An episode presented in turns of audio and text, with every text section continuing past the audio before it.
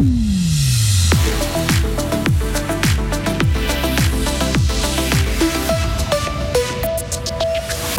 La voiture, c'est encore le moyen de transport privilégié dans la Broye. Une étude cherche à rendre la mobilité du district plus durable.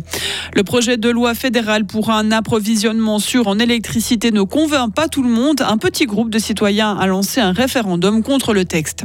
Et l'attaque surprise du Hamas contre Israël samedi dernier soulève de nombreuses interrogations qui se cachent vraiment derrière celle-ci. Analyse de l'ancien conseiller fédéral Joseph Taïs en fin de journal. Un soleil radieux, un charmant petit vent du sud-ouest, maximum 25 degrés. Puis le temps va rester beau et chaud jusqu'à vendredi compris. On vous parlera de la suite tout à l'heure. Hein. Nous sommes mercredi 11 octobre 2023. Frédéric Antonin, bonjour. Bonjour Mike, bonjour tout le monde. Plus de la moitié des broyards travaillent hors de leur district et se déplacent en voiture. 57% pour être précis. Ils parcourent en moyenne 48 km par jour pour se rendre à Yverdon, Lausanne, Fribourg ou Berne. C'est ce que révèle un rapport publié hier. Il analyse le potentiel d'amélioration vers une mobilité plus durable. Résultat, 6 habitants sur 10 se disent prêts à aller dans ce sens. Environ 20% des actifs combinent d'ailleurs plusieurs modes de transport pour aller travailler. Et c'est là-dessus qu'il faut miser, selon le préfet de la Broye, Nicolas Kilcher. Alors il faut trouver des accès plus faciles aux, gares, il faut avoir des, endroits pour les vélos qui soient protégés, il faut des places de parc en suffisance. Et moi j'ai mise beaucoup sur une multimodalité. Ça veut dire que les gens se déplacent un bout en voiture, un bout en, bout en train. Et du moment donné où l'offre est, plus intéressante, ça veut dire que si on se rend en centre-ville de Lausanne par exemple, si on prend le train, j'ai une de mes filles qui fait ça tous les jours maintenant, elle met 53 minutes euh, chrono en main pour faire Estavayer euh, Lausanne, je trouve que ça fonctionne assez bien. En voiture, vous êtes à 45 minutes sur les bouchons. Donc euh, une fois que l'offre est vraiment intéressante, je pense qu'on peut facilement changer de moyen de transport. Près de 40% des actifs font également du télétravail une demi-journée par semaine. La loi sur un approvisionnement sûr en électricité n'a pas le bon sens des priorités. Adopté par le Parlement lors de la dernière session, le projet repose pourtant sur les énergies renouvelables. Il fait l'objet d'un large consensus, à gauche comme à droite, mais un petit groupe de citoyens s'y oppose.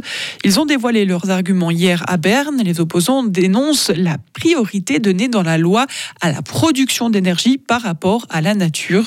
Même si cette réforme permet aussi des avancées positives, Pierre-Alain Brochet, l'initiateur du mouvement. Effectivement, il y a des éléments positifs, mais ils ont mis au beau milieu de ces éléments positifs euh, quelque chose d'extrêmement destructeur. J'ai un peu l'impression que c'est le sucre autour de la pilule. Donc il faut enlever euh, cet élément qui est vraiment pas un point parmi d'autres, mais c'est un point extrêmement lourd. Il faut l'enlever. Et puis les éléments positifs, il faut non seulement les garder, mais il faut les améliorer parce qu'ils sont au fond très limités. On a tendance un peu à surestimer la valeur de ces points positifs. Par exemple, on pourrait développer beaucoup plus euh, les économies d'énergie ou bien le solaire euh, sur les bâtiments. Ce groupe de citoyens se lance tout seul. Il n'est soutenu par aucun parti, organisation. Il a jusqu'au 18 janvier pour récolter les 50 000 signatures nécessaires au référendum.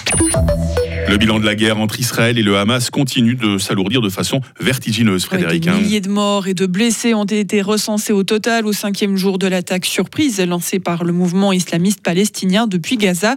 L'offensive a suscité de multiples condamnations internationales ainsi que des inquiétudes face à l'éventualité d'un assaut terrestre sur Gaza.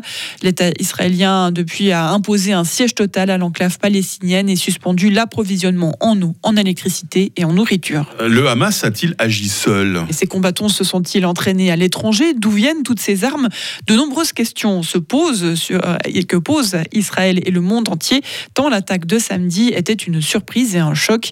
Impossible d'organiser une telle opération depuis la bande de Gaza, son une ex extérieure.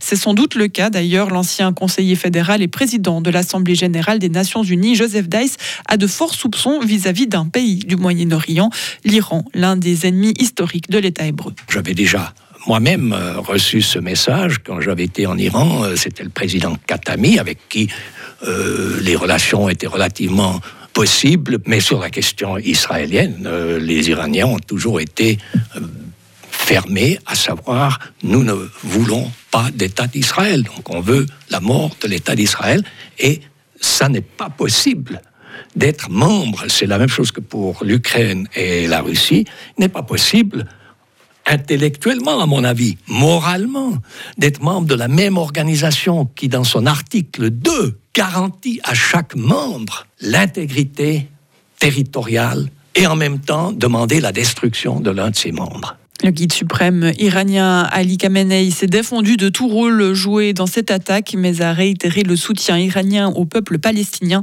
De son côté, Israël annonce la reprise partielle du contrôle de sa frontière avec la bande de Gaza.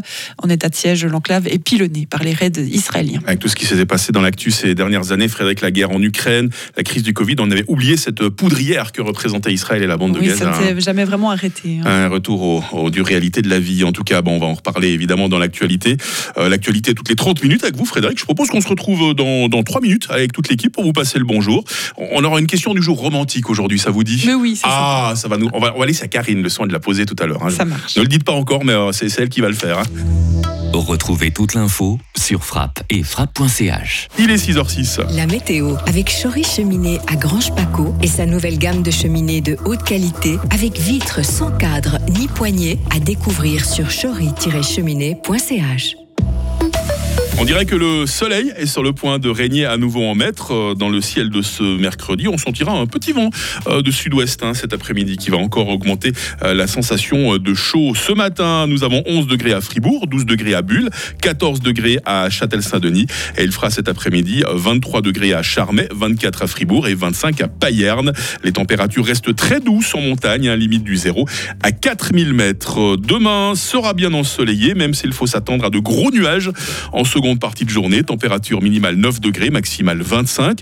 Euh, vendredi sera la dernière journée de douceur de la période avec ses 25 degrés. Une perturbation pluvieuse nous traversera effectivement entre samedi après-midi et dimanche matin et elle fera chuter le mercure à 15 degrés. 15 degrés, je sais, c'est un peu rude, hein, mais bon, voilà, ce sont davantage des températures de saison que ce que nous vivons encore actuellement. Euh, nous sommes mercredi, nous sommes le 11 octobre, 284e jour. Les Emmanuel au féminin sont à la fête aujourd'hui. Ah bah, le il faut lui laisser le temps. Il nous rejoindra à 7h43. Une journée euh, quand même de boulot hein, qui l'attend jusqu'à 18h50.